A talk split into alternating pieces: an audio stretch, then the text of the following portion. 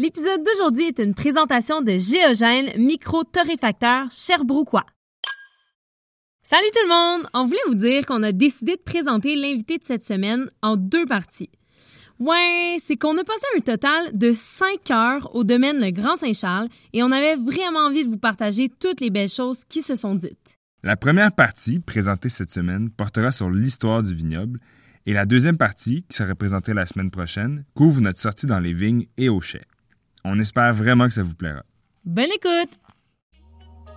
Ah, le Québec, cette province où l'on retrouve du sirop d'érable, des bons fromages, le fameux homard de la Gaspésie et des vins d'une grande qualité. Eh oui, on n'a pas peur de le dire, au Québec, il est possible de faire du bon vin. Moi, c'est Joël. Moi, c'est Florence. Joël était curieux et il cherchait à suivre une formation professionnelle sur la production de vin artisanal. Mais tout ce que je trouvais, c'était des vidéos YouTube, des blogs et les fameux apprentissages sur le tas. On s'est dit qu'il faudrait aller à la rencontre des producteurs locaux et discuter avec eux de la vision qu'ils ont de leur travail et du Québec agricole de demain. Cette semaine, nous allons rencontrer Mylène Godette, Martin Laroche et Mathis Laroche au domaine Le Grand Saint-Charles à Saint-Paul d'Abbotsford. On a découvert le domaine du Grand Saint-Charles en dégustant un peu par hasard leur Saint-Pépin 2018. Nous avons été surpris par la finesse et la précision de ce vin.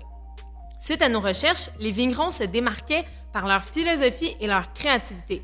S'il y a un fruit qui pousse sur leur terrain, ils trouveront une façon d'en faire une boisson fermentée. Bonjour, je suis Martin Laroche, euh, vigneron propriétaire du domaine Le Grand Saint-Charles. Alors bonjour, je suis Mylène, conjointe de Martin, copropriétaire du domaine Le Grand Saint-Charles. Ben, moi, c'est Mathis, puis je suis l'enfant de, de mes parents. Puis, en fond, je travaille au vignoble euh, dans plusieurs tâches euh, diverses. On se trouve euh, dans la salle de dégustation du euh, domaine Grand Saint-Charles. On voit, là, c'est, tout est vitré, c'est super beau. On voit derrière le, le, le chai.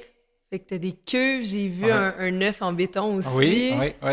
C'est cool, c'est super beau. Ouais. Bienvenue sur notre balado Vendange ouvert officiellement. Ben, merci, merci. merci Content de d'être prendre- là. Ben, merci de prendre le temps ce matin d'être avec nous. Un grand plaisir. Donc on est euh, donc c'est dimanche, une journée grise, euh, il pleut un peu en ce mois de juillet qui est pas très lumineux. Est-ce que ça a un impact sur euh, est-ce que ça t'inquiète un peu? Ah, Pas de inquiet. Il y, a, il y a toujours ça à un moment donné dans l'année. Là, c'est pas typique d'un mois de juillet. Non, on ça. est plus habituellement dans des canicules. Euh, mais tu sais, il fait chaud quand même. Mais c'est vrai que euh, il y a plus de pluie. Nous, on en a. Euh, je parlais avec mon agronome hier que pas loin de chez lui, il y a pratiquement pas de pluie. Puis chez eux, il y en a. Tu sais, c'est vraiment isolé. On a des, c'est des îlots là. Donc, on peut pas faire de constat sur l'ensemble du territoire, tu sais, mais, mais oui, il y a quand même plus de pluie actuellement qu'en juillet normal. Mais l'année passée, on avait vu ça au mois d'août. Ok. Fait que, tu sais, Mais on va se va- croiser les doigts ouais. que cette année, au mois d'août, il va y avoir euh, des belles chaleurs, C'est mieux d'avoir c'est mieux d'avoir de la pluie euh, plus tôt dans l'été que plus tard? Ah, euh, ben, en fait, c'est mieux de ne pas trop en avoir jamais. mais Idéalement. mais c'est ça, tu sais, une, une petite pluie euh, aux 10 jours là, dans la vigne, c'est comme parfait. Là, tu sais, puis, Ouais. euh, mais c'est sûr que quand tu te rapproches, il y a- il y a- les enjeux sont différents. Si tu vas te rapprocher de la récolte, mais tout dépendant des cépages que tu vas avoir, euh, là, tu peux avoir euh, des, des problèmes de pourriture sur la grappe. Euh, présentement, c'est plus le mildiou. Mhm. euh, tu vas avoir l'oïdium, tu vas avoir, fait que tu peux avoir des trucs comme ça. Fait qu'il faut que Le mildiou Bon. et l'oïdium, c'est des, c'est des, des maladies, des champignons, c'est des qui, champignons. qui sont, qui vont s'installer sur euh, la feuille puis euh, sur la grappe aussi. Donc, il faut traiter, euh, quand tu quand es en conventionnel, tu as des produits systémiques là, qui peuvent rentrer dans la plante puis qui, vont, euh, qui peuvent rester deux semaines. Fait que tu traites comme aux deux semaines, trois semaines s'il n'y a pas de pluie. Puis quand tu es en gestion biologique, ben là, euh, c'est des, euh, c'est des, c'est du phytosanitaire de surface, donc comme des cuivres, euh, des soufres. Donc là, il faut que tu renouvelles. S'il pleut trop, il faut que tu renouvelles Mhm. pour la prochaine pluie. Donc, c'est sûr qu'il y a un petit peu plus de passage. Donc, euh, quand, euh, quand il y a des pluies fréquentes comme là, on arrose plus souvent parce que c'est délavé. Fait que le- c'est ça le. Puis on, on aime, euh, on n'aime jamais ça, là, se, se promener en tracteur pour. Ouais, c'est ça, dans les vignes, dans Ben, le, tu- dans le je veux dire, ouais. euh, moi, euh, s'il y a une année qui pleut pas, j'arrose moins, je suis content. Là. Ouais, voilà. Ouais. Puis euh, toi, Martin, dis-moi, est-ce que tu as grandi dans le coin euh, d'où d'où tu viens? Euh, moi, je viens de Saint-Hyacinthe. Puis, euh, pour donner l'information de, de- de- de départ, euh, je suis avec ma conjointe dans l'entreprise, Mylène. Puis, euh, les deux, on est, on est partenaires là-dedans. Puis, on- les deux, on est natifs de Saint-Hyacinthe. On s'est connus là-bas. Puis, là, à un moment donné, moi, j'ai eu ce- cette idée d'avoir un vignoble. En fait, je ne sais pas si c'est avant ou après de l'avoir connu. Là. Ça fait 25 ans qu'on est ensemble, 26. Puis, euh, elle, elle me dit que j'avais toujours j'avais ça dans la tête quand, quand on s'est connus. Puis, euh, ouais, fait que c'est ça. On a, on a voyagé un petit peu. On est allé en Californie ensemble. Puis elle, c'est là qu'on a travaillé dans un vignoble en Californie. Puis, euh, ça fait déjà euh, 21 ans de ça. C'est-tu un vignoble, un vignoble qui existe encore? C'est un vignoble qui existe encore, mais qui est tout petit, là, genre un hectare. Là. Ah ouais. OK. Puis, euh, c'est, ça s'appelle Kaz Winery. Puis, euh, c'est un contact qu'on avait. C'est d'autres Québécois qui avaient été travailler là. Puis, euh, un chic, vraiment un bon monsieur. Puis, euh, on, on était accueillis vraiment, vraiment très, très bien. Puis, je- on a travaillé là peut-être trois mois. Mais Mylène, assez pour que elle aime ça. Ouais. Puis qu'elle dise, ouais, je comprends. Puis, euh, ça, ça me Ça tente. m'intéresse. Ouais, ça me tente. Puis est-ce que vous venez d'une famille de une famille d'agriculteurs? Est-ce qu'il y Ben, peu... de, de, ça a sauté une génération. OK. Moi, mes grands-parents, les deux étaient agriculteurs euh, dans le domaine laitier. Euh, puis Mylène, son grand-père paternel il était agriculteur. Mais nos parents ne l'étaient plus. Donc, Ok. ça a sauté. Nous, on est des gens de la ville, mais là, c'est comme une espèce de retour. Retour, ouais. Tu sais, puis, euh, moi, plus jeune, mon émission préférée, c'était euh, c'était La Semaine verte. Là. Ouais. moi, j'adore. je tripais sur La Semaine verte. Là. OK. Cool. Fait que ça a toujours été un. mais En fait, ça a Ouais. toujours été dans, dans l'arrière-pensée. là. Oui. Il y avait quelque chose qui vous attirait vers Ouais, ouais, la ouais, terre. quand vraiment. même. Moi, j'ai j'ai fait un bac, euh, un bac en histoire, l'enseignement, euh, un bac en histoire après un certificat en éducation. Quand j'ai fini mon bac, je suis parti avec un, un de mes chums que j'ai connu à l'université. On est allé euh, faire le tour de la France. Puis, euh, ça- moi, c'était une première pour moi d'aller en Europe. Puis je pense que c'est là vraiment, moi, que j'ai eu la piqûre. Ouais. Vra- tu sais, de visiter. Puis moi, je viens pas d'une famille qui avait une culture du vin. Là. Euh, Mes parents boivent du vin trois fois par année. là OK. puis euh, aux fêtes. Là, puis, euh, puis, sauf que le gars avec qui j'étais, mon, mon ami David, lui, son, son père, c'était quelqu'un qui euh, achetait du vin régulièrement. Puis qui, fait que lui, il, con- il connaissait un petit peu. Puis c'est lui qui dit Ah, on pourrait aller faire des vignobles un peu. euh, puis on est allé faire aussi des cidreries en Normandie. Donc, Mhm. moi, ça a décliqué là. J'ai découvert un monde qui, euh, qui était comme. euh, C'est quoi les régions que vous avez visitées en France? ben, surtout, euh, avec lui, c'est surtout la Loire. OK. Ouais. Wow. La Loire, puis on- c'est surtout parce qu'on a fait des bouts de voyage. Le bout de voyage qu'on a fait ensemble, c'était le nord de la France. Puis, euh, fait qu'on a fait Loire et euh, Normandie-Bretagne. OK. Mais Tu sais, euh, tu vas en Loire là, avec des, des caves euh, infinies là, qui étaient qui n'ont pas été construites pour le vin, là. Tu sais, qui ont été construites parce que c'était des, euh, des, des carrières, là, des mines. Mhm. Puis qui a- ça a été transformé en, en cave où tu as des, t'as des- centaines de milliers de bouteilles qui sont. Tu sais, de te promener là-dedans, il y a quelque chose d'assez inspirant, puis en Ouais. tout cas très impressionnant. là. Toi, ça t'a inspiré. Dirais-tu Ouais. que ça t'a inspiré à faire des, des vins un peu avec un profil de la Loire? Euh, non. euh, je, je, je pourrais pas dire que c'est ça qui me. Je pense pas que c'est ça qui, qui, a, qui a- qui a- amené ça, mais, mais c'est vrai que j'aime beaucoup, beaucoup les, les vins de la Loire. Mhm. Euh, mais est-ce que c'est ce voyage-là? Non, je pense que j'ai vraiment redécouvert la Loire plus tard. Ok. là, tu sais, euh, ouais. C'est plus initiatique. Non, comme- en fait, c'est le, le vrai, vrai lien, là, tu sais, c'est... Parce que je pense qu'à cette époque-là, je croyais pas ou je savais pas que le vin au Québec, ça existait puis que c'était possible. Ouais. Où j'ai vraiment accroché, c'était le côté cidre, OK. parce que j'adorais les cidres qu'on avait goûtés. Puis quand je suis revenu ici, là, je- on, on les retrouvait pas. Là. Ici, c'était des, on était dans une période de, de cidre sucré qui, qui existe encore aujourd'hui, mais qui ont été quand même, euh, là, les cidres plus secs, Ouais. un peu à, à- à la bretonne, puis Ouais. à la normande, puis à- un peu à- aussi à la british, qui, qui sont, euh, c'est ce, qui- c'est ce qui est en vogue présentement. Là, fait que, à mon grand plaisir, là, parce que moi, c'est c'est ça que j'aimais. Là. Mhm. Donc, euh, c'est ça. Je pense qu'en revenant ici, je dis, ah, ça serait peut-être cool. Puis Là, j'ai commencé vraiment à m'in- à m'intéresser au cidre au Québec. Puis, euh, puis d'ailleurs, le lieu où on est, c'est une ancienne cidrerie OK. qui s'appelait Coteau Saint-Jacques. Puis moi, je, je connaissais cette place-là, puis j'achetais du cidre ici. Puis, euh, puis ce type-là vendu à un pommiculteur euh, au début des années 2000. Puis moi, j'ai racheté en 2008. Il n'y avait aucune vigne, euh, donc Il n'y avait aucune vigne, c'était des pommiers. Puis il y avait, euh, il y avait ce qu'on appelait la cidrerie, là, le petit bâtiment qui, est- qui était où, on, où on faisait le cidre. Moi, j'ai commencé dans ce bâtiment-là. Puis on a reconstruit un chai à neuf en 2017. Beaucoup plus fonctionnel. Il fallait que j'agrandisse l'autre. Ouais. J'y arrivais plus. Puis euh, finalement, euh, c'était plus simple d'en construire un nouveau. Fait que c'est euh, c'est ce qu'on a décidé de faire là. Là, ça fait 3-4 ans. Là. OK. Fait que toi, Martin, dans le fond, tu as été enseignant en histoire. Oui. Tu as jumelé enseignant, être enseignant et être euh, producteur de vin. Ouais. Tu as jumelé ça pendant combien de temps? Ben de, les premières vignes plantées en 2011, j'ai- puis euh, au début, ben, j'étais encore prof à temps plein. Euh, là, j'ai pas la date exacte où j'ai commencé à être prof à temps partiel. Parce que j'ai demandé, j'ai demandé à mon employeur euh, de- de- d'avoir euh, 65% de tâches au lieu de 100% pour pouvoir avoir Donner des, des journées ici. dégagées pour pouvoir donner du temps ici. Je l'ai fait ça pendant quatre ans peut-être. Puis j'ai abandonné l'enseignement en 2018. Il y a eu un, donc, il y a eu un moment où tu as, quand même enseigné pendant combien de temps? Je dirais, moi j'ai enseigné 20 ans. 20 ans, OK. Ouais, j'ai enseigné 20 ans euh, l'histoire euh, au secondaire. Puis, euh, puis j'ai là-dessus, euh, les 10 dernières années ou les 8 dernières années, c'était euh, temps plein enseignement, puis temps partiel vigneron. Wow. Puis à un moment donné, c'est devenu temps partiel les deux. Puis euh, c'est ce qu'on me disait 2018, euh, temps plein vigneron.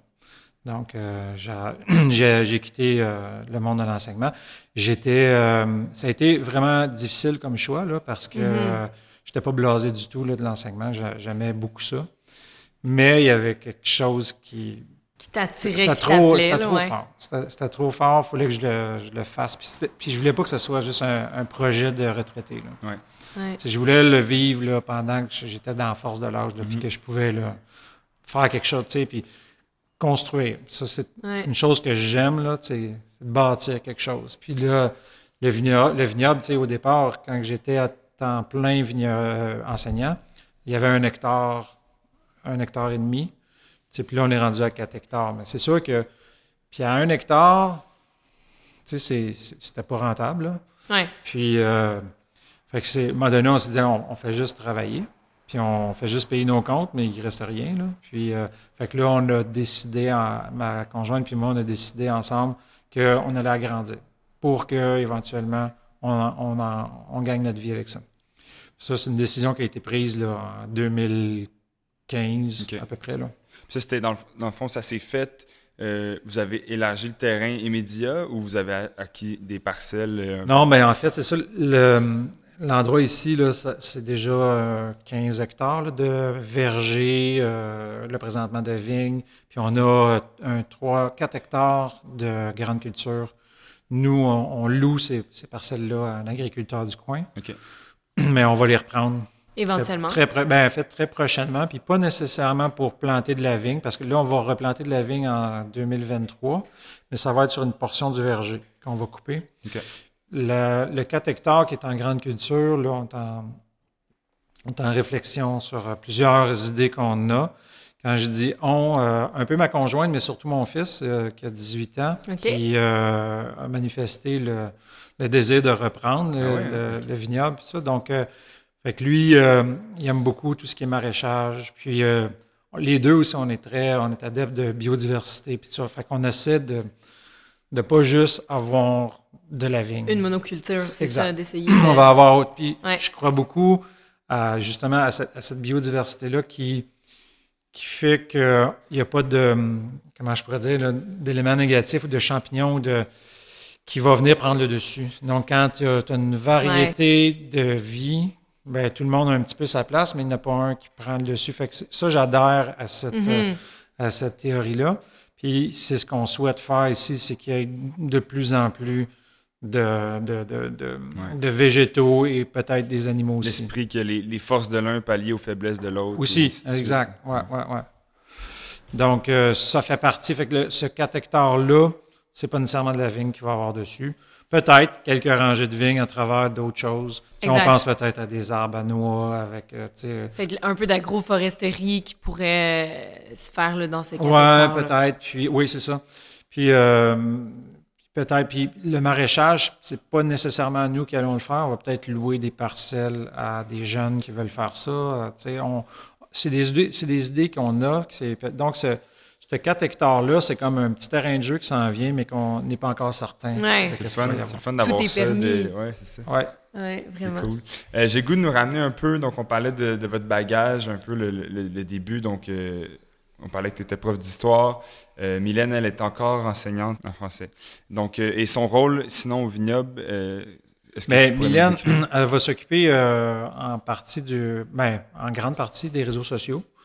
Donc, euh, c'est une euh, très bonne communicatrice en tant qu'enseignante, mais dans Mhm. la vie en général, c'est quelqu'un qui communique super bien puis qui euh, elle a du plaisir à faire ça. Puis, euh, quand la boutique était ouverte, c'est elle qui s'en occupait. Là, ça fait deux ans que la boutique est fermée au public parce qu'on n'a pas assez de vin pour, euh, pour justifier, dans le fond, justifier quelqu'un à temps plein ici. Puis, mais donc, elle, a cette responsabilité-là en moins parce que parce qu'on n'en a plus vraiment de besoin. Puis, euh, mais elle a eu un très, très, on a eu une très, très grosse année là, avec la pandémie. euh, Mhm. puis elle avait une un surplus de tâches. Là, tu sais, il y a une pénurie d'enseignants aussi. Là, fait que, Elle s'est fait convaincre d'avoir un surplus de tâches euh, l'année passée. Fait que ça, elle n'avait pas le temps non plus. Donc, c'était un, un mal pour un bien que la boutique soit fermée. Ouais. Puis, euh, c'est ça. Donc, euh, en gros, elle s'occupe euh, pas tant du champ puis de la, puis de la production. Donc, c'est vraiment plus ma responsabilité. Euh, puis de la responsabilité de mon fils Mathis aussi, là, donc il est rendu comme le chef de culture. Ouais. Ah ouais, Donc, ouais.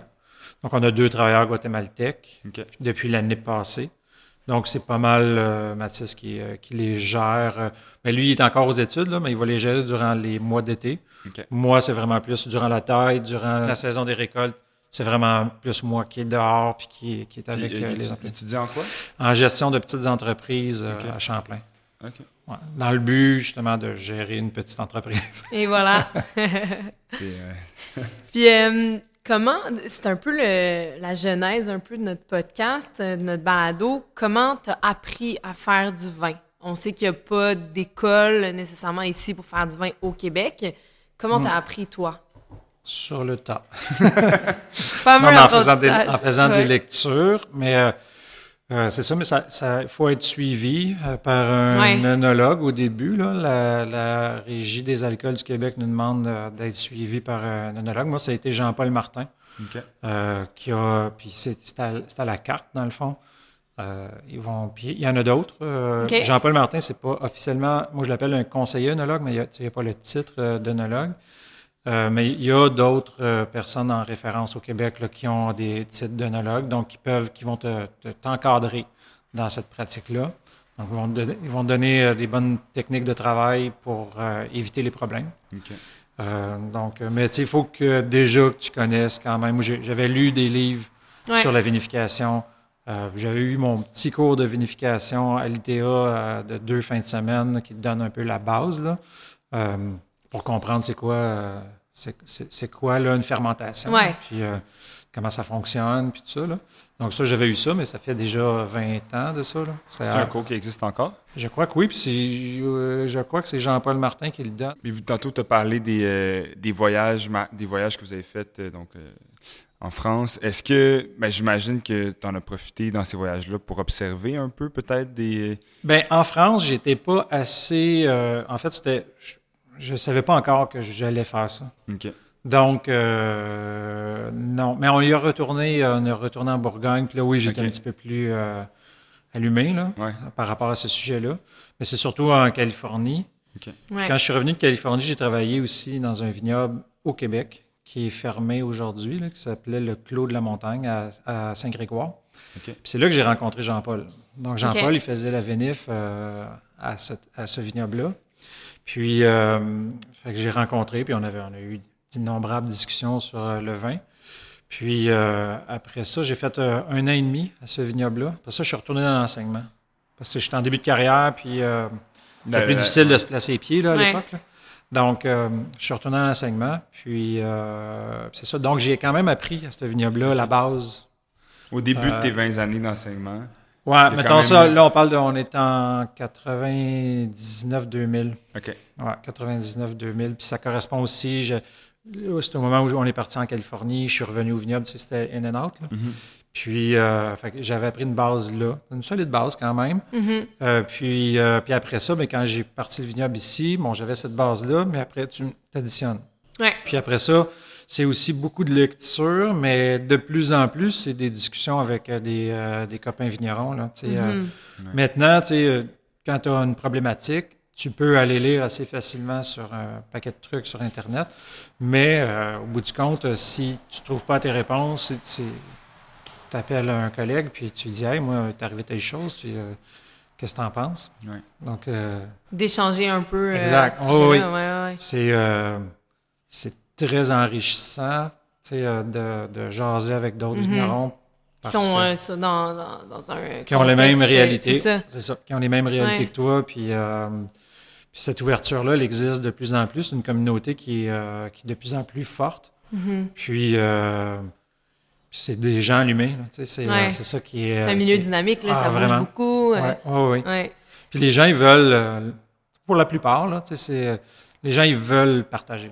Ouais. C'est vraiment, ça, c'est vraiment cool parce que je le sentais peut-être un peu moins il y a 20 ans, là, quand ouais. je travaillais. C'était plus un petit peu dans un monde de, de- de- Les gens se comparaient un petit peu plus. Puis, tu sais, quand tu réussissais à faire un, un bon vin, euh, tu, tu voulais garder ça peut-être un peu pour toi. Tu sais, il y avait un peu le monde du Ouais. secret du vin, puis tout ça.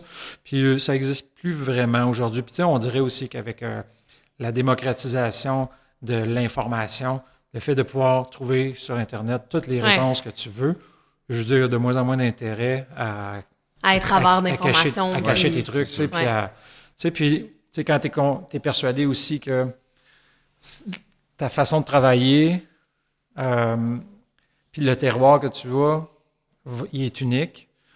Donc, euh, Il n'y a personne qui peut copier exactement, Non. faire exactement la même je chose pourrais que, donner, que tu fais. je, je pourrais donner mes méthodes Ben oui. euh, 100%, puis tout ça, puis quelqu'un, mon voisin à 6 km d'ici, il ferait pas la, même, même chose. chose. tu sais, Il n'arriverait pas au même résultat exact. Ouais. Donc, peut-être que Parce ça se que- ressemblerait, ouais. mais tu aurais des particularités parce qu'il n'y a pas le même sol, parce que, tu sais, il y a... Fait que ça, dès- si tu as ça en tête, après, tu te dis, mais j'ai pas, j'ai rien à gagner. C'est ça. J'ai- Je l'ai mon unicité, je, suis- je suis correct avec ça. là. Voilà. Tu, par- tu parlais tantôt de. Donc, avant qu'on commence à enregistrer, on avait une discussion sur euh, justement l'unicité des vignerons puis de la marque Québec là, que tu nous parlais. Est-ce que tu veux développer là-dessus un peu? euh? Ouais, ben c'est ça. On, on a fait une petite discussion tout à l'heure. Il y a pas de, on n'est pas en compétition. Puis, euh, je pense que la plupart des vignerons l'ont- compris. Nos compétiteurs, c'est la France, c'est l'Australie, c'est l'Italie, c'est- eux autres nos compétiteurs. Le- présentement, on a 1 du marché.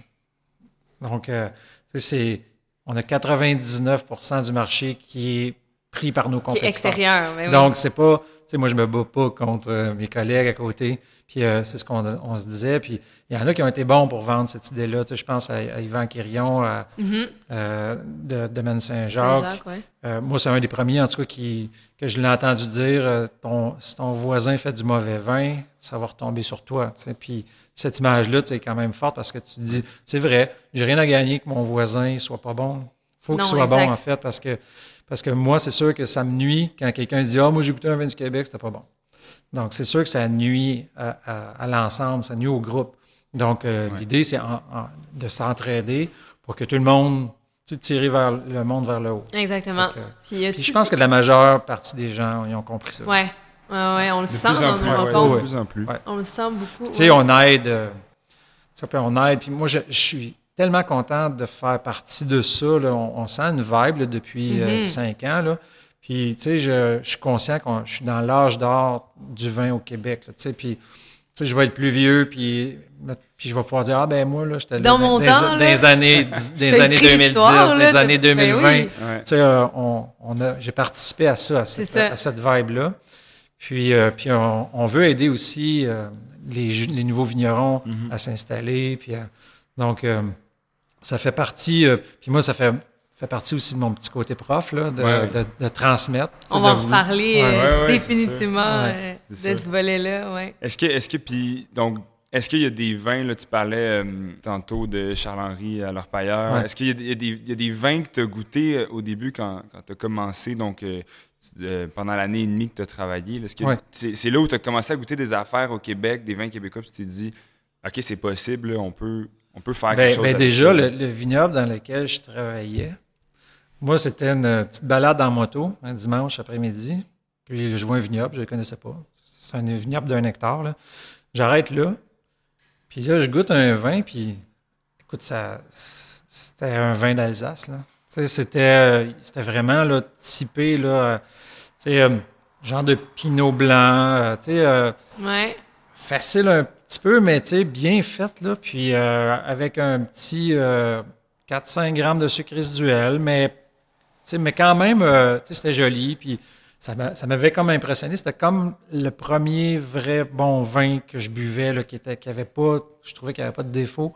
Fait que euh, j'avais commencé à jaser avec le propriétaire. Puis finalement, il y avait besoin de monde. Fait que je, me- suis offert pour aller travailler. C'est là que j'ai jasé avec Jean-Paul Martin, puis que, qui aujourd'hui a son propre vignoble, qui s'appelle la, la Grange à Attelé. Ah ouais, Donc, un tout petit vignoble aussi. euh, Ouais. Je à- passe devant à chaque fois quand je m'en vais chez Bergeville. Ouais. Fait que c'était Jean-Paul. Puis, euh, fait que c'est ça. Fait que c'est, c'est- je dirais que ça, c'est la première, euh, première cuvée que, qui m'avait comme impressionné. Puis dans les cidres, est-ce qu'il y en a que tu avais dégusté? On a parlé un peu euh, lors de tes voyages aussi, là, qui t'ont Ouais. marqué. Mais tu sais, bizarrement, c'était Coteau-Saint-Jacques, donc l'endroit où on est présentement, Ouais. donc qui appartenait à un monsieur Saint-Jacques qui, euh, que j'ai pas connu beaucoup, là, que j'ai croisé, mais ces cidres étaient particulièrement bons. Puis, euh, comme je disais tout à l'heure, euh, avant qu'on enregistre, c'était un des premiers euh, qui faisait des cidres secs. Il n'était pas tout sec, mais il en faisait. Puis, moi, ça rentrait dans ce que j'avais connu de, de- en Bretagne, en Normandie. Donc ça, ça m'avait, ça m'avait accroché. J'aimais beaucoup aussi euh, le, le cidre, euh, le cidre de Michel Jaudoin qui était en méthode traditionnelle euh, fait avec euh, la Geneva. Parce que ça amenait le petit côté euh, d'amertume. Euh, Puis ça, c'était, je trouvais que c'était assez réussi aussi. Mais tu sais, il n'y avait pas beaucoup de choix là, il y a 20 ans. Là. Non, Ouais, ah, ouais, tu sais, c'est- Ouais. il y avait Michel Jaudoin qui, euh, qui tenait ça au bout de ses épaules, tu sais, puis qui, puis, euh, il n'y avait pas, tu sais, il y avait pas beaucoup de producteurs. là. Non, effectivement. Donc, on, on est situé sur, euh, au, au pied du mont Yamaska. J'ai le goût qu'on en parle un peu. Donc, euh, c'est une colline montérégienne. C'est une chaîne de montagnes qui a été formée par des poussées de magma dans la croûte terrestre. Euh, est-ce qu'on, est-ce que tu peux nous parler un peu du terroir que ça donne, ça, pour faire du vin? Euh, oui, ben en fait, euh, c'est- je peux en parler, mais c'est aussi difficile les, euh, flancs de cette montagne-là et des autres montagnes. Tu à chaque, tu sais, si à l'est, si t'es au sud, si t'es à, à l'ouest, c'est assez différent. Juste ici chez nous là, j'ai, du loam sableux, j'ai du loam graveleux, j'ai du loam euh, un peu plus lourd, donc euh, avec un peu de glaise, mais pas énorme. C'est très, euh, c'est très varié. Puis euh, quand tu vas sur Google Earth, tu vois les, tu vois qu'il y a des, des strates de sable où ça pousse moins. Le sol est plus pauvre. Puis je je vois le chez mon voisin, je vois la ligne de sable où son maïs est moins vert. Ah ouais? C'est- Ah oui, c'est. Donc, tu sais, euh, juste chez nous, il y a des terroirs. c'est- c'est- comme je dis, j'ai des parcelles, c'est c'est du sable, ça ne pousse pas. C'est, euh, j'ai des collègues là, que le, le Vidal euh, pousse à Videuil chez eux, il faut qu'ils rognent deux, trois fois par, euh, par année. Moi, mon Vidal, je le rogne pas tant là parce que il pousse, chez nous, il ne pousse pas rapidement. Est-ce qu'il y a Mhm. quelque chose à voir avec Parce le- qu'il est dans le sable. Voilà. Ouais. Est-ce qu'il y a quelque chose à voir avec euh, la roche volcanique? Ben, il y a- ici, il n'y a pas vrai. Tu sais, je pense que c'est pas de la roche volcanique parce que le- la montagne, elle n'a jamais été en éruption. Donc, c'est une poussée.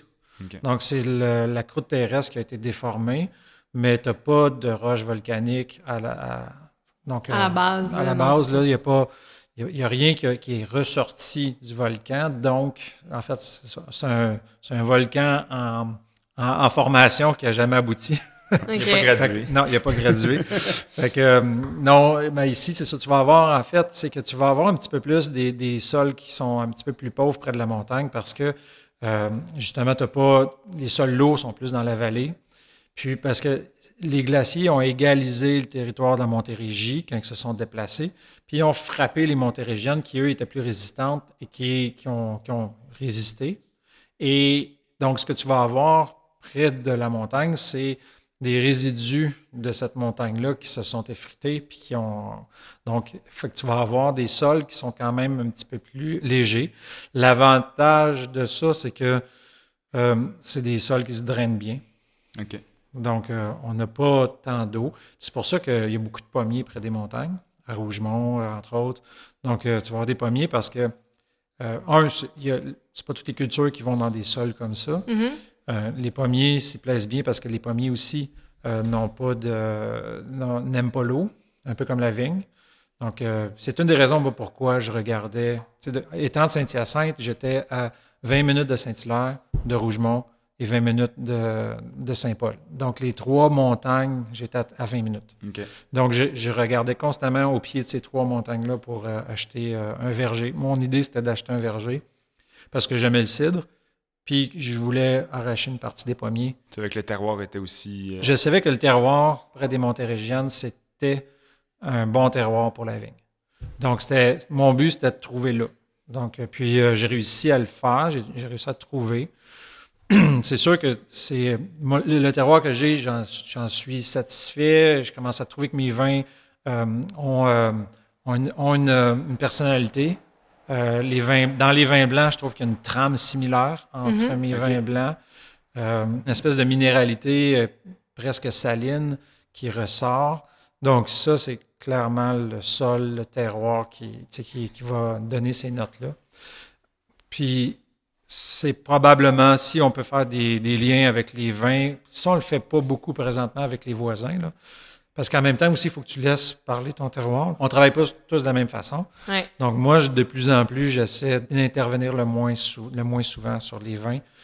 Euh, j'ai, à part des sulfites sur certaines cuvées, cette année, j'ai pas d'intrants. Donc, euh, euh, j'ai déjà chaptalisé. Je l'ai fait une fois cette année sur le Vidal, mais tu sais, c'est, c'est à peu près tout. Puis Là, Mhm. j'ai une cuvée qui a des sulfites à date, je devrais embouteiller sans sulfite. Donc, cette idée-là, c'est justement d'être le plus près possible du terroir. Puis, Mais c'est bon si tu vois que ça ressort puis qu'il y a une signature Oui. commune Ouais. sur tes cuvées. Ça veut oui, dire que ça, commence. Puis, euh, puis je, pense que je le vois de plus, je le vois plus depuis que je travaille de façon plus naturelle.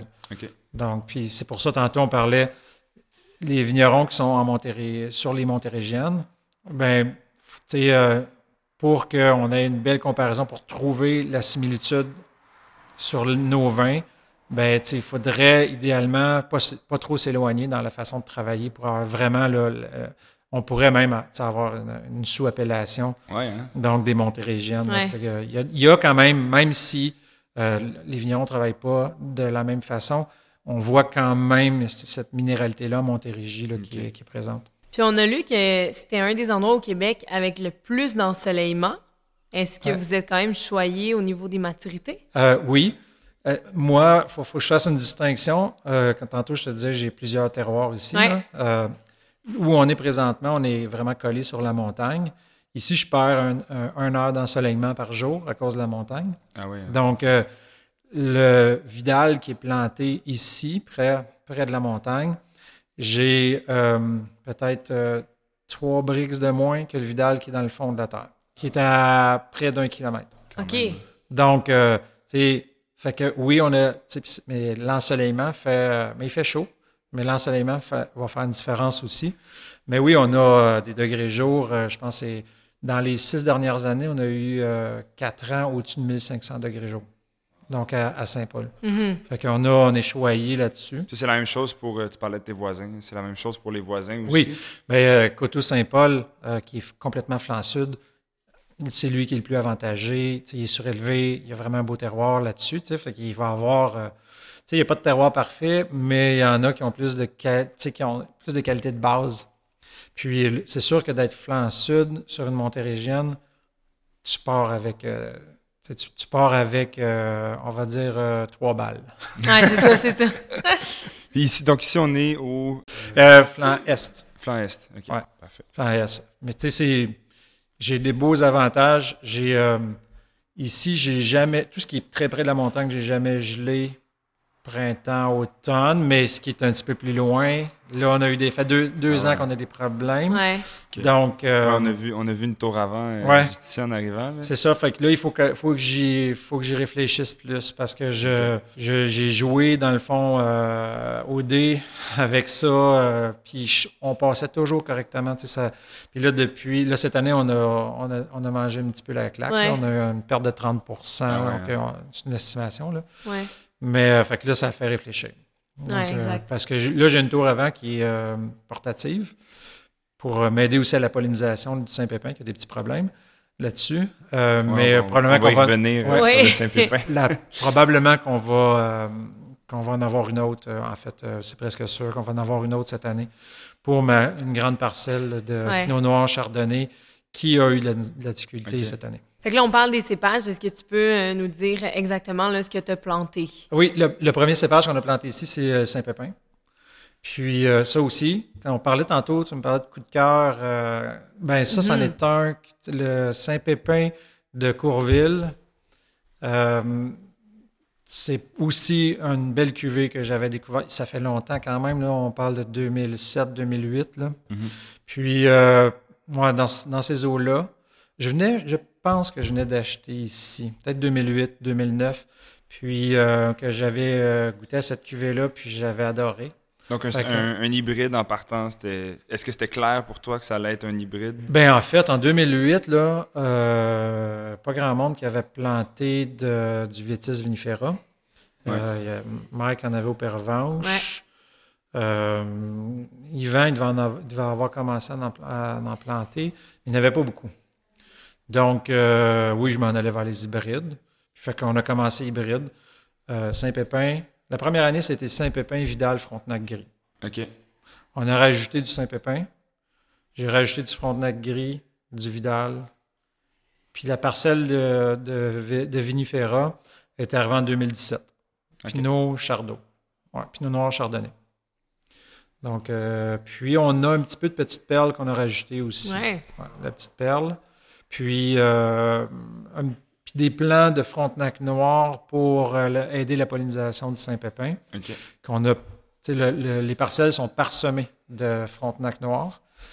Puis bon, euh, ça dépend des années, là, si ça fonctionne ou pas. Là, Des- il, il est un petit peu plus hâtif, le Frontenac noir, mais des fois, quand la- la pollinisation est plus longue, tu vas avoir la fin du Frontenac noir qui est au début du Saint-Pépin. Donc, les, il va y avoir un peu de, de, d'ail de, de ce côté-là. OK.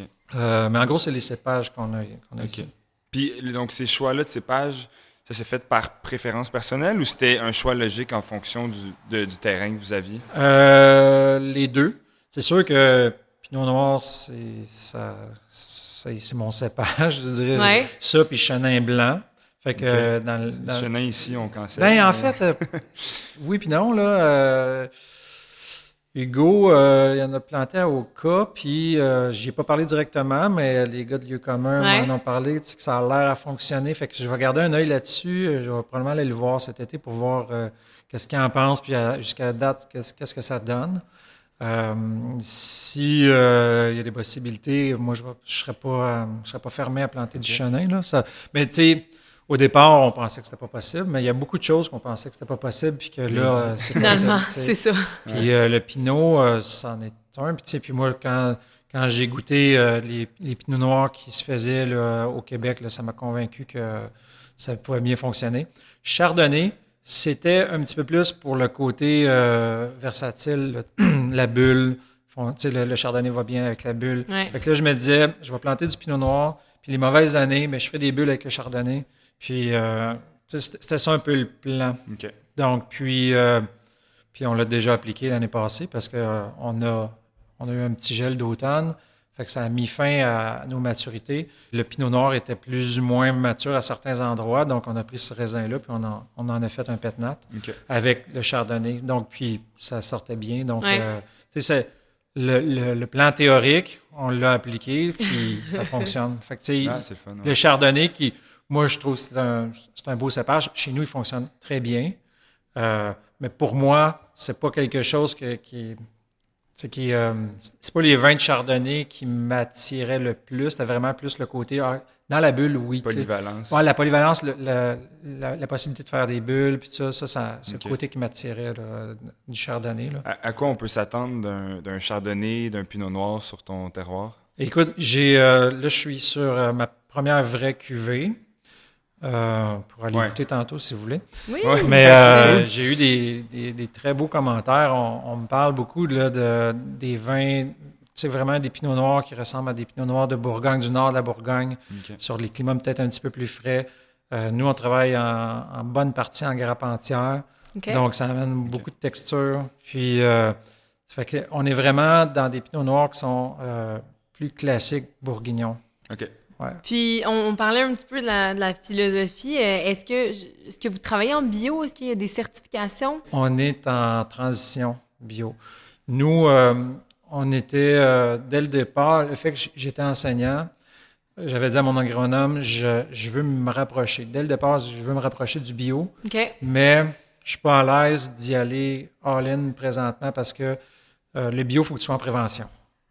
Puis le fait d'enseigner à temps plein, j'avais de la difficulté. Ouais. je saute des fois le, le traitement que tu n'es pas capable de faire parce que tu n'as pas le temps. Ouais. Donc, Tu euh, corriges des devoirs. fait que- Ouais, c'est ça.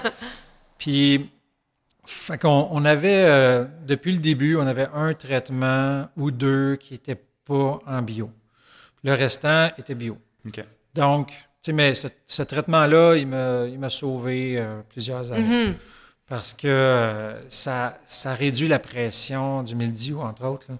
Donc, le fait d'arroser les, produits qui sont systémiques pendant trois semaines, tu as, comme t'as un peu la paix. Puis tu, fait que ça, ça nous a aidés. Euh, J'ai sais, euh, de la machinerie qui casse des fois, puis tu peux pas arroser. Puis, donc, euh, donc c'est, c'est ça. puis là, depuis, euh, depuis que je suis à temps plein, là, je, je lève en tête. OK, là, je suis capable, je contrôle bien le champ, ça va bien. T'as Donc, euh, compris, c'est ça. j'ai compris aussi. Ouais, on, comprend, on comprend comment les, les vignes euh, réagissent. Puis, donc, euh, on a, là, on a entamé la- depuis le dernier euh, traitement conventionnel euh, a été fait en, mm, au mois d'août 2019. OK. Ouais. Donc, c'est donc c'est beaucoup le, le temps, c'est beaucoup le temps passé dans les vignes, l'observation, la compréhension de son propre vignoble qui permet de, de se détacher, c'est ça? Mais en fait, c'est que de maîtriser, ouais, maîtriser la culture, ça, ça te permet d'avoir confiance puis de dire, ouais, je pense qu'il y a moins de chances que je l'échappe. Sur, euh, sur des maladies. Puis, il y a- notre tolérance augmente aussi. Moi, ma tolérance, en tout cas, elle augmente. OK. Ouais. Euh, tu sais, euh, j'ai des scarabées, scarabées japonais, Japonais. puis, euh, tu sais, la première année, euh, j'aimais pas ça, vraiment. Là. Puis, j'ai pas arrosé, mais, tu sais, mais on les a tolérés. Puis aujourd'hui, j'ai jamais arrosé pour ça, puis ils sont là, mais Ils sont là, puis Ils sont... ils ils font parasiter à un moment donné dans l'été. Oui, entre autres, mais, mais aussi, euh, je veux dire, c'est c'est pas. C'est pas, euh, c'est pas problématique. Mhm. Ils, ils vont, ils, vont, ils vont manger un petit peu de feuilles, mais pas suffisamment pour réduire la, la- la photosynthèse. Donc, au bout du compte, tu, tu tolères. Tu sais, c'est la même chose avec le phylloxéra. Le phylloxéra s'installe, mais toutes les études démontrent que faut vraiment que tu sois atteint de façon très, très, très grave pour que la photosynthèse soit réduite et que- qu'il y ait une- un impact sur la maturité du raisin. Donc, euh, j'ai du phylloxéra euh, dans le frontenac, entre autres, puis on le tolère. Mais ça, on peut utiliser des produits biologiques pour le réduire donc en début de, en début de saison. Donc, euh, donc c'est ça. La, la tolérance augmente, puis le contrôle aussi augmente. Mhm. Donc, euh, au bout du compte, ça- la transition pour nous, en tout cas, se fait bien. Il n'y a, pas, euh, il y a pas trop de problèmes. Est-ce qu'il y a des. Est-ce que vous avez également.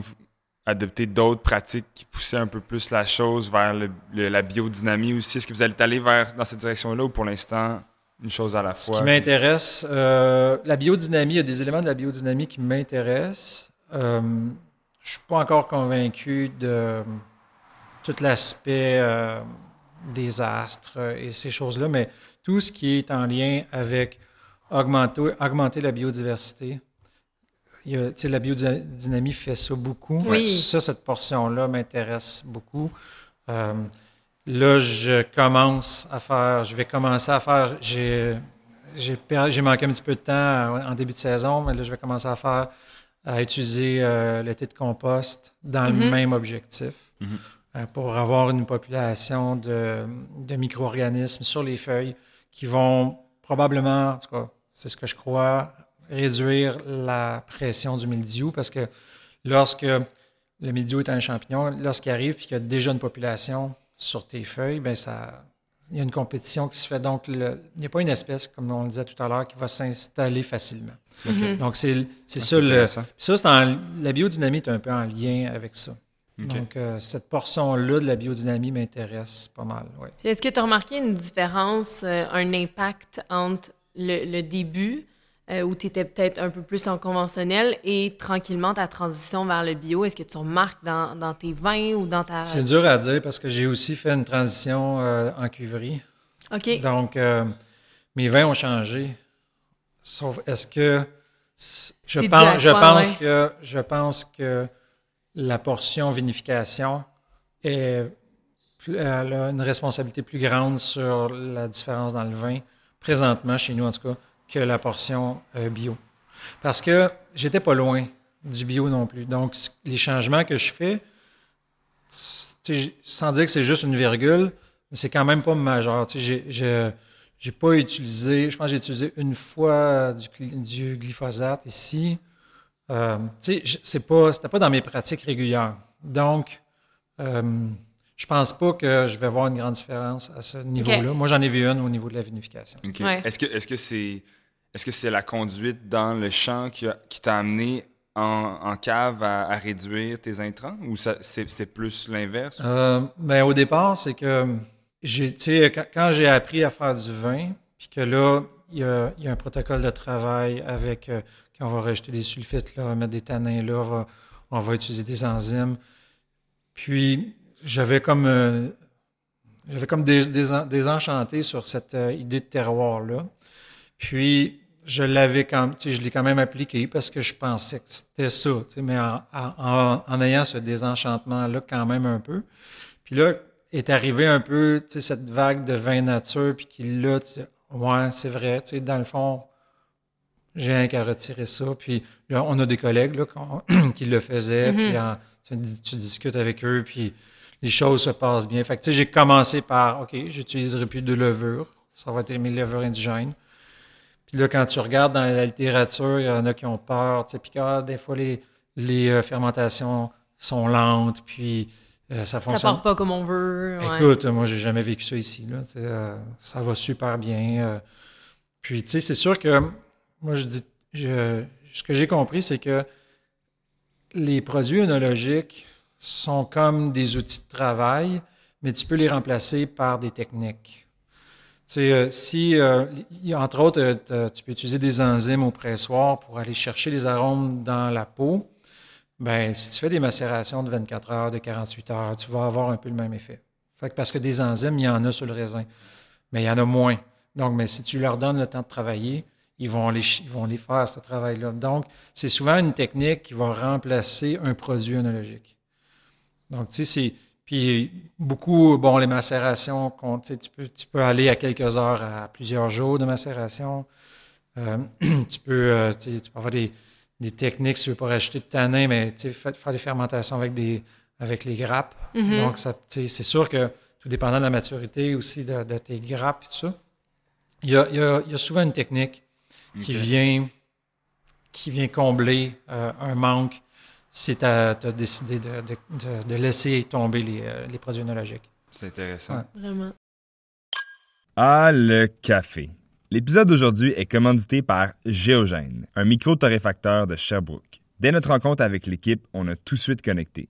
C'est des vrais geeks de café qui surfent la troisième vague, c'est-à-dire considérer le café comme le vin, dans une optique de qualité totale. Ses terroirs, ses années de récolte, des procédés de traitement, sa transformation et son service. Suite à un travail artisanal délicat et d'une grande précision, le café rend des arômes et des saveurs de fleurs et de fruits, une acidité vive et une rondeur très agréable.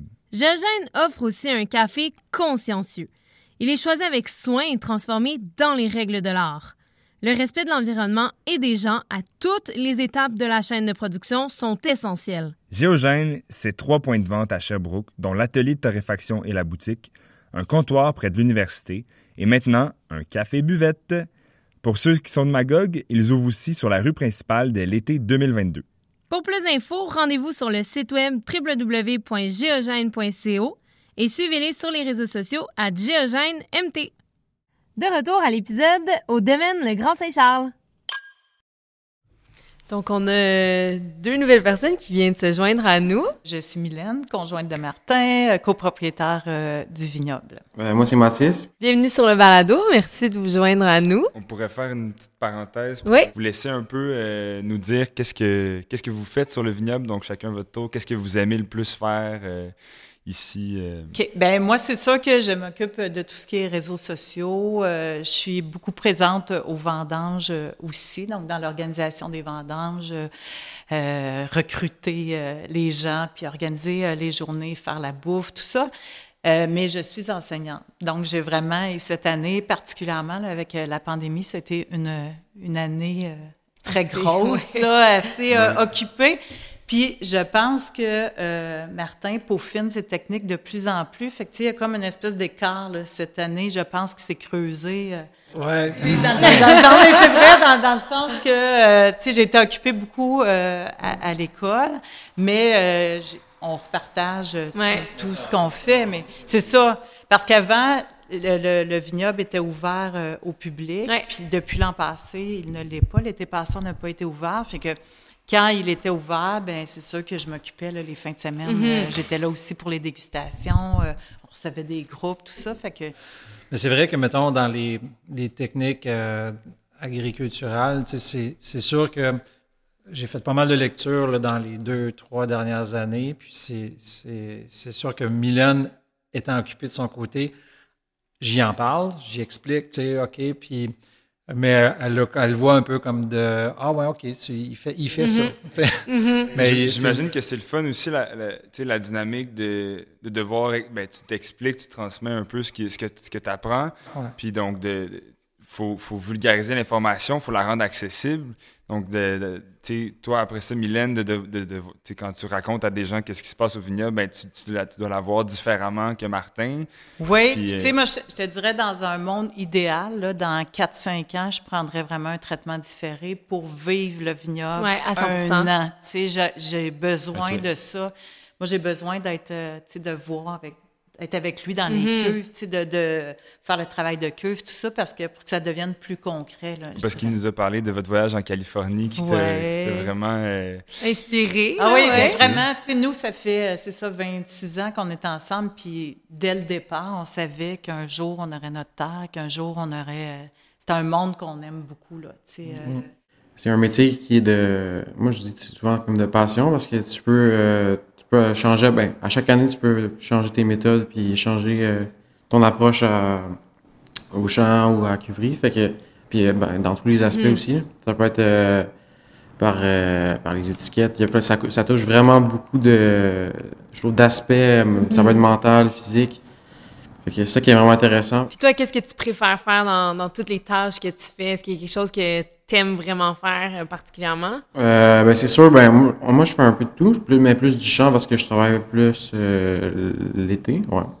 Parce que euh, l'hiver, j'étais à l'école. Mais euh, l'année passée, avec la, avec la pandémie, j'ai travaillé euh, peut-être de avril. Ouais. Avril.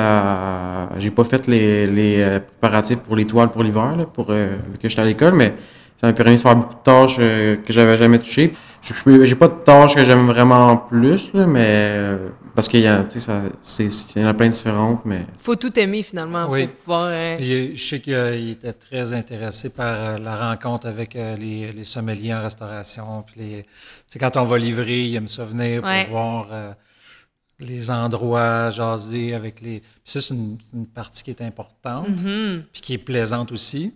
Tu sais, c'est une chose qui. euh, tu sais, moi, je, je livre euh, chacune des caisses de vin qu'on fait, là, puis je vois pas le jour où je vais donner ça à quelqu'un d'autre, là. OK. Tu euh, Tu boucles la boucle finalement, c'est ça. Puis tu jases avec les gens, puis Ouais. tu sais, de, de, de- de- des cuvées, puis euh, Puis tous ceux qui vont bien te représenter Oui, après. c'est ça. Fait que c'est, c'est une part, une portion qui est essentielle, tu sais, de, Ouais. de, de, de faire, de- d'aller à la rencontre des gens qui vont, qui vont le vendre. On parle resto. Justement, euh, j'ai envie de parler un peu du euh, partage de connaissances que vous avez eu avec Lieu commun.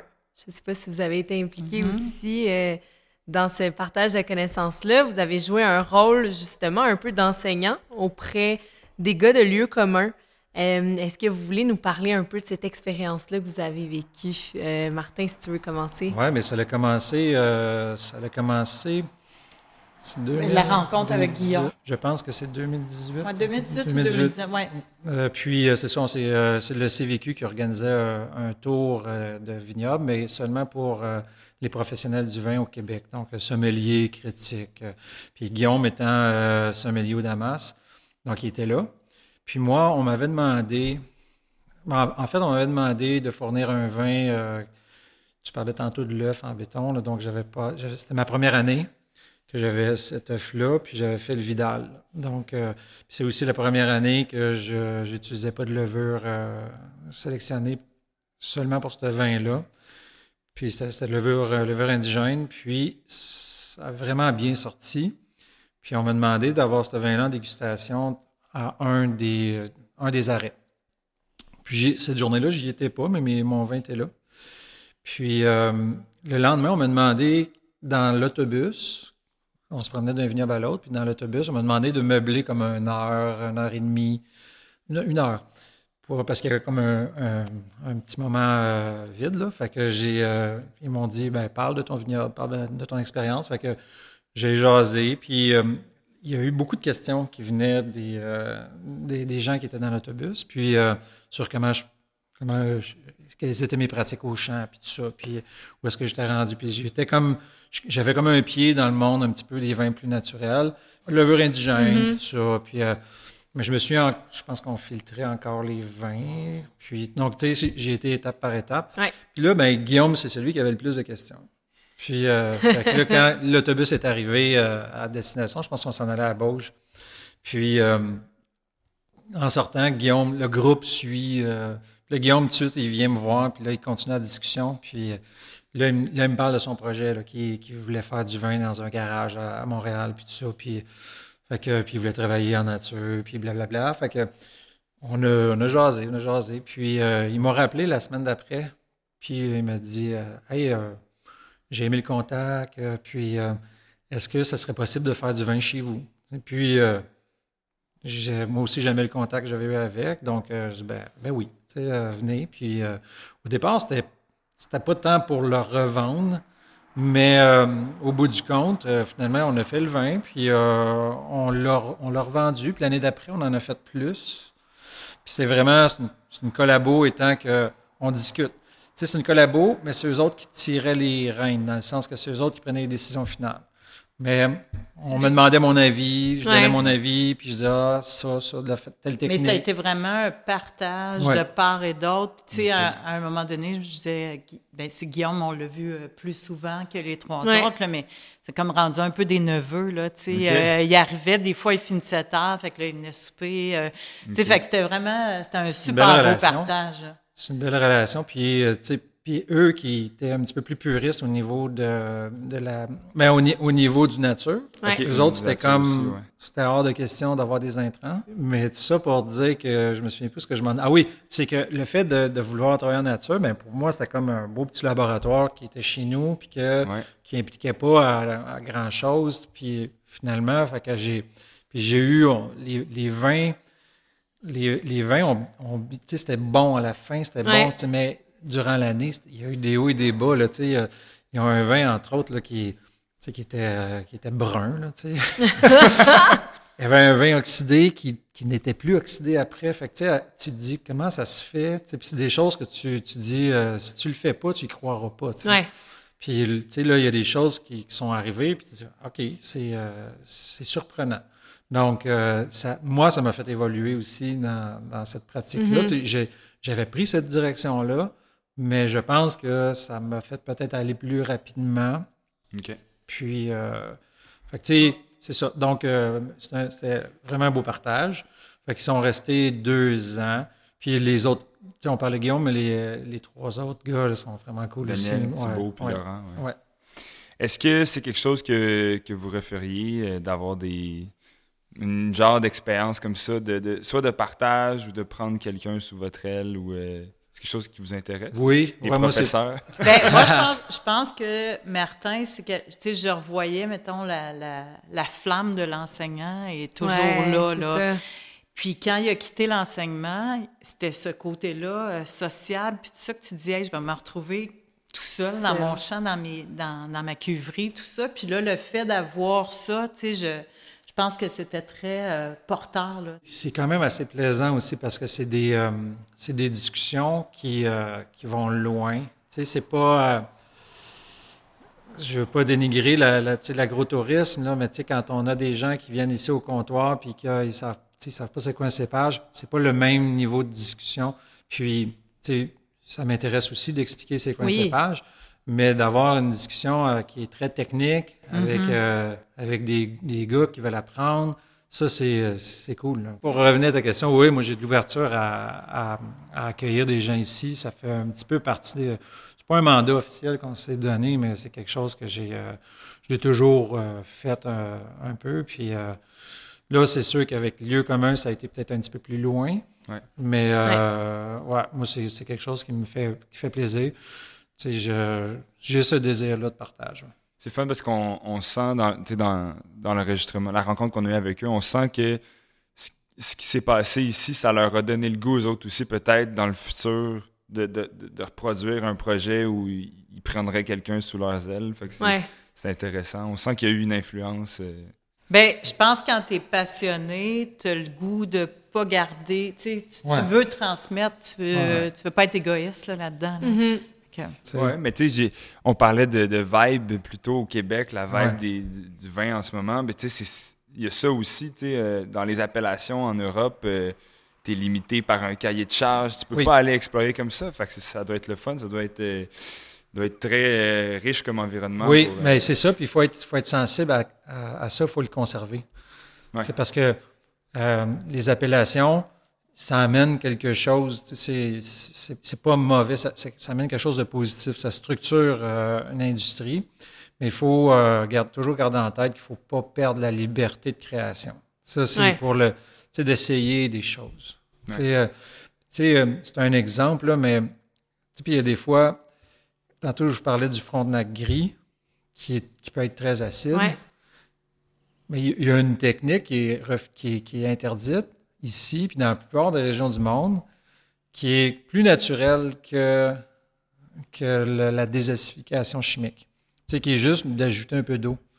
C'est ridicule. Tu dis, c'est ça, les, les- tu dis ça à des vignerons, c'est comme, euh, c'est tabou, tu peux pas faire ça, tu sais, puis moi, j'ai, pas fait ça, mais si, euh, est-ce que c'est moins ou plus naturel que de désacidifier chimiquement, tu sais? Ouais. Fait que, tu sais, cette liberté-là, tu sais, est-ce que faut faire attention, puis je parle, là, c'est pas une technique que je voudrais qu'il soit répandue nécessairement, Mhm. mais quand tu fais des cahiers de charges, faut que tu réfléchisses à ne pas mettre trop de bâtons dans les roues.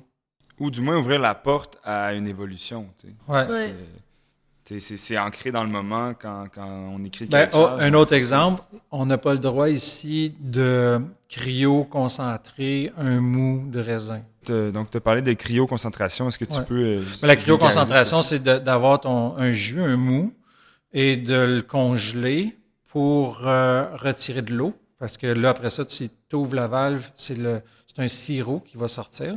Dans la pomme, c'est comme ça qu'on la majorité des sites de glace sont faits.